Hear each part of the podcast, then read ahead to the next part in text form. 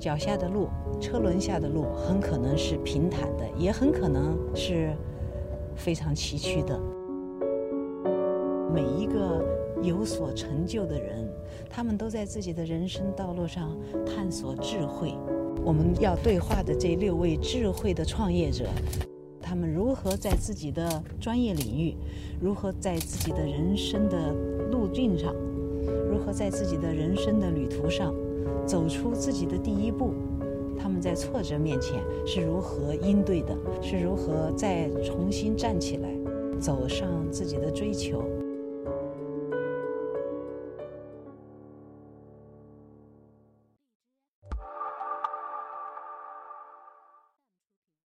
你好，我是曹新元，欢迎你到一刻 Talks 和一汽丰田共同出品的对话智美。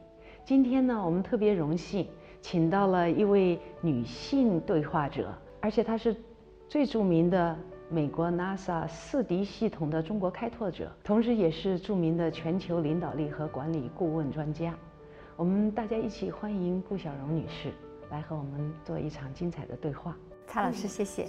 跟大家介绍一下，这个 NASA 四 D 管理体系是怎么回事儿。而在这之前呢，也想请你介绍一下，作为一个江南女子，怎么就介入了这么大的一个工程？我觉得这个管理体系是一个巨大的工程。我们就先说四 D 这个体系吧，你怎么进入的？四 D 这个系统的介入呢，也是挺有缘分的一件事情。呃，那是在。二零一二年，当我脱去了大公司的光环的时候，我接触到了这样一个叫做四 D 卓越团队建设和领导力的这么一个系统。它来自呢美国 NASA 的前天体物理部主任，嗯，啊，他也是个天文物理学家查理佩洛林博士，大天文台也是他主持的，所以最著名的是这个哈勃望远镜。而其他还，他还发射过超过这个哈勃望远镜预算的其他的四个，呃，这个望远镜。曹老师，你知道吗？他刚开始是失败的。嗯，我知道，当时在全世界，美国都紧张了，发射上去之后传回来的照片是模糊的，看不清楚，大家都傻了，花了这么多钱，这么多时间，居然你的镜头都没擦干净。这我那时候在美国。是的，是。那么，查理·佩鲁林先生还经历一个事情，你可能还是记忆犹深：挑战者号爆炸。对，当然，那几十秒那是崩溃。曹老师，你也是博导，你其实是个艺术家，也是个科学家。查理他是个科学家，他跟你一样好奇，为什么世界上最优秀的一群科学家、一群人在 NASA 工作，为什么会出现这样这么大的失败？对吗？对，谜底是这个镜片没有经过最后最终的测试就给送上了天，你能相信吗？不能，我在报纸上听到了，看到了，别说那个时候不相信，到现在也不相信。对，所有的管理流程都很完备，所有的 document 都在那儿，但是就是发生了这样的事情，所以这一切的话呢，就让查理在思考我们的科技，我们的艺术。我们的管理是不是有对立的方面？其实从这个系统当中，从查理的研究当中，以及我后来这么多年二十年的工作经验，我倒是发现咱们俩一点都不对立。所有的艺术，所有的管理，最根本都是人性的问题。最根本，你这个团队能不能做好？你的产品能不能做好？你的品牌有没有打好？你的科技产品能不能受到大家的热卖？其实归根结底是你有没有满足人的需求，你有没有满足人的期望，这都是人性底层的。四 D 是什么呢？我们其实有四类人，比如说我给他写了很多的邮件啊，他为什么不认同我做的这个事情呢？因为他跟你是不同的人有关系了。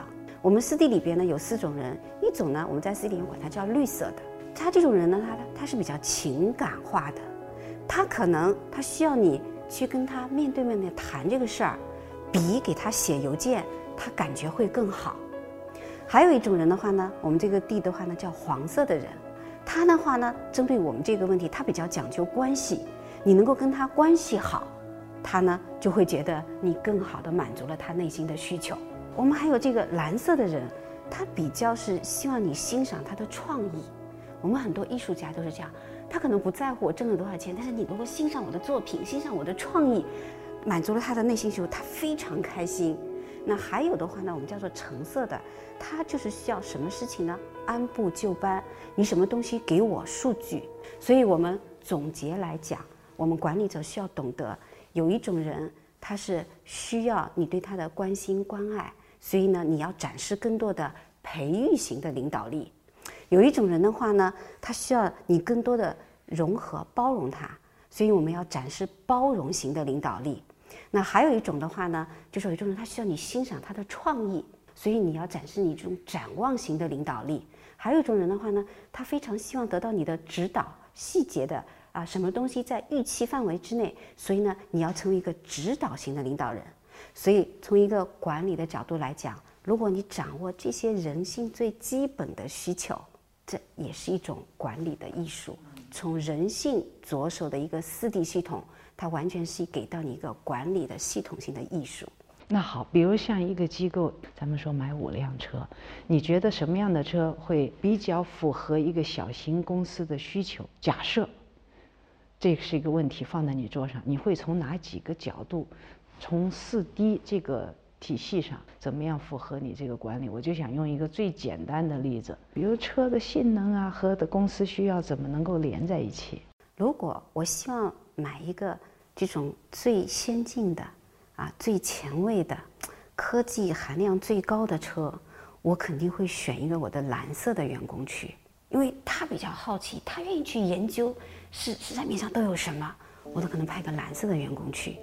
那如果说我要买一辆车，我是有标准的，成本范围在哪儿，功能一定是要满足什么，而且是要有一个最好的效率空间的。比如我看到我眼前这辆车叫做丰田亚洲龙2.0升，它这个车看上去它就是效能会是比比较高的。你看它看上去不是那么大，但是空间效率很高，上面的这种天窗是全部是全景的。那如果说我要这种啊效率的话，我就要去跟我的员工说清楚，我要的是什么样的车。除了它的外表之外，比如说这个丰田车哈，它还有一个特点，它那个效能体现在什么呢？就成本效益要高嘛，体现在它一个叫 TNGA 的架构，它能够做到说，我不管是我丰田的哪一辆车，我有最核心的零部件，我都是可以通用的。那这样的车，它是不是一定能够做到更加成本效益更高？而且的话，它对这些核心的零件，它可以研发，不断的改善的更加好。那这时候，如果我这样来给员工提供要求的话，什么颜色的员工？你猜呢？我猜，嗯，蓝色的、绿色的、橙色的，还有一个黄色的，可为难我了。我最没有领导力。啊，随便说一个吧，黄的，因为黄颜色挺漂亮啊。我恰恰这个，我非常细致的要拿数据指标标准来框定一个东西的，那我是个橙色的。这时候这样的事情呢，你让一个天性橙色，他就愿意这样按部就班，你给了他指令，他照旧去做的，这样的员工，听话的员工，你照着这个单子去买。他就不会发生你说的那个情况了，你说是不是？不会发热了，黄色的还弱一点，黄色的到时候会改变主意。黄色的人他有什么问题，你也得注意让他去买车。他非常注重关系，他会找那哥们关系好的给你买。所以这个四 D 的体系，先是了解员工，二是你做什么事情。就让这一类的员工去做，符合什么样类型的人，特别符合他天性的人。这四个颜色太好了，四 D，这个 D 是 dimensions 是吧？dimension，它这个就是 dimension 的意思。所以我们每个管理者，如果讲到管理的艺术，它的底层是要你要看懂人性，要让我们所有的人都很容易看懂人性。你首先一定要知道你是绿的、黄的还蓝的、橙的，因为你永远不会变。而且管理者的艺术，你要知道。你不要希望别人变成跟你一样，因为这个是徒劳的，而要让别人知道我天性是这样的。我曾经做过一个讲座，就是比较中国、美国的女性领导人他们的难度，最后我得出的结果都一样。都是非常非常的难，可是女性又有女性不可逾越的很多障碍，所以想请你再给我们大家分享一下，在我们今天的高科技环境之下，我们什么都能解决，但是我们不能解决生老病死，我们也很难逾越性别给我们带来的这种障碍，或者在今天我们已经解决了这种障碍，想听听您的高见。那讲到这个女性的管理者，啊。你可能会看到我今天这样哈，拿我举例说，哇，男性可能就会欣赏你，会重用你，而恰恰曹老师相反，在我的经历当中，你长得年轻一点，哎，本来是个好事儿啊，女性，但是可能你晋升的机会会比老成一点的会少，这是我亲身经历的，可以这么说，女性在要达到同样一个职业级别的话。比男士他真的是要难的。那问题是，怎么克服这女性的问题呢？比如说，女性到入职以后要结婚要生孩子，生孩子期间当然还有很长的一段怀孕期间、妊娠期，这个期间可能会身体不太好，会请假，不请假也会很困难。我记得我的同事当中生了孩子第三天来学校上课，系里开会，我问他：“你不是？”生了吗？他说生了，三天了。我说你就回来工作了，我真的很惊讶。那个是特别坚韧的一个女性，是，除非你是很坚韧，要不你在工作上就会弱给男性。怎么解决这个问题？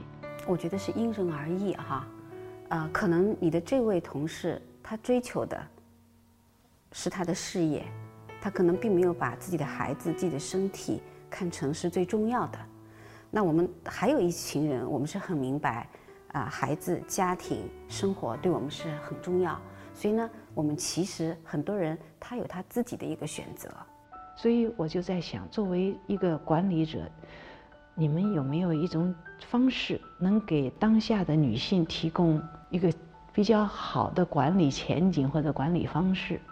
呃，我想哈，第一。在我碰到的这个职场当中，如果我们聚焦一讲领导者在职业上要求比较高的女性的话，往往她们不比男士做的差，她会付出更多的努力去做。比如说我在我的顾问生涯当中，往往只要是女顾问，往往比男顾问做的还好。那么因为女性的身上，就像你说的，她有个天生的优势，她这个天生就是女性的身上，她会带有更多的爱，她关心关爱别人。他关爱这个项目的成功，他也关爱这个客户啊。往往客户他会更喜欢我们的女顾问，所以的话呢，呃，我想我们女性呢要发展我们天生有的优势，我们要更多的去欣赏、感激别人，啊，别人就更愿意去支持我们作为一个女性。不是说我女性就是一个弱者，而他在身上看到你的闪光点，我就愿意支持你。那你讲到女性的这个劣势，我是亲身体验过的。曹老师有一次，我跟着查理·佩鲁尼博士去一家非常著名的医药企业，我们去这个访问。然后这个医药企业的这个负责人呢，我就发现，在开会的过程当中，他有些误解。我们女性很容易被人家误解，特别说你穿好了，你本来是应该尊重他们，他就会有误解，认为我可能是个小蜜。这时候你怎么办？嗯，查理是个男性白人，你这个漂亮的女子一定是小蜜。虽然他已经是个老头，他还是会有这种一种感觉。那这时候你怎么办？我们是委屈吗？愤怒吗？没有用。我马上就转过来找了一个时机，非常简要的介绍了一下自己。然后我就把我刚才倾听到他们说的所有的领导的管理方面的问题，说出了我的洞察。他一下就意识到了，我是一个非常有经验的 HR 领导者和一个资深的领导顾领导力顾问，一下就把我的地位提升了。所以这个时候不用去抱怨别人，而是什么样呢？去倾听，去关注呢，改善自己。所以我就想到哈。就让我这个丰田，呃，亚洲龙，就让我想起，它其实就有女性的美，女人去开着它，好像很贴切，男人开着它，就好像总是有美女相伴，而且这个美女哦，不是小蜜，它是是智美双全的，集智慧和美丽的这么这个一辆车哈。那丰田公司呢，它是一个很倾听。然后不断改善自己的公司，一直在追求怎么样去改良、改善，又是低成本又是高品质的车。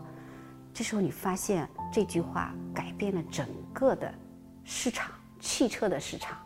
所以我也相信丰田这种追求品质、追求极致，同时又这个降低成本的一个做法，它可能也是会改变我们这个世界。回到你一直在问我的。管理的艺术，艺术的管理。那我这么多年来，我回想你好奇的这个四 D 系统，它就是一种研究和实践管理艺术的一个系统。它通过我们去洞察人性，我们其实是对人性的审美，然后呢，去有效的行为去达成结果的一种管理的艺术。太好了，你说的太好了。那其实我今天在你这儿跟。跟您对话，学到了不但是智慧，而且智慧之外还有美。今天和郭晓荣女士的关于艺术管理和管理艺术的对话，由伊克 Talks 和一汽丰田共同出品的对话智美到此结束。希望我们下次再见。谢谢，谢谢大家。你坐进来刚觉得有点冷吧？那个左手那边啊，你有个按钮，你一按它就打开了，面板就打开了。然后你可以把座位加热。是。呃，我第一次坐有加热的座位的汽车。嗯。从那之后，我再不买没有加热的车。对呀。所以就冲这一点也好。我不愿意说你是女强人，你是管理界的女精英。女超人，请你跟我说说你对这个车的看法。我反正是非常喜欢。我想，如果从管理的角度来讲，哈，我们人要有格局，就跟咱们刚才说的这个 TGMA 的架构，嗯，它把核心的东西是不变的，因为它是最有效的，不断的经过打磨的核心的零件，它一直是在那儿的，它不会变。但是每一次，就像您讲的，每个人他都有个性，每一个团队他在不同的时期碰到的问题都不一样。就像这个丰田的，它每一个车型它可能不一样，但是核心的功能是在那儿。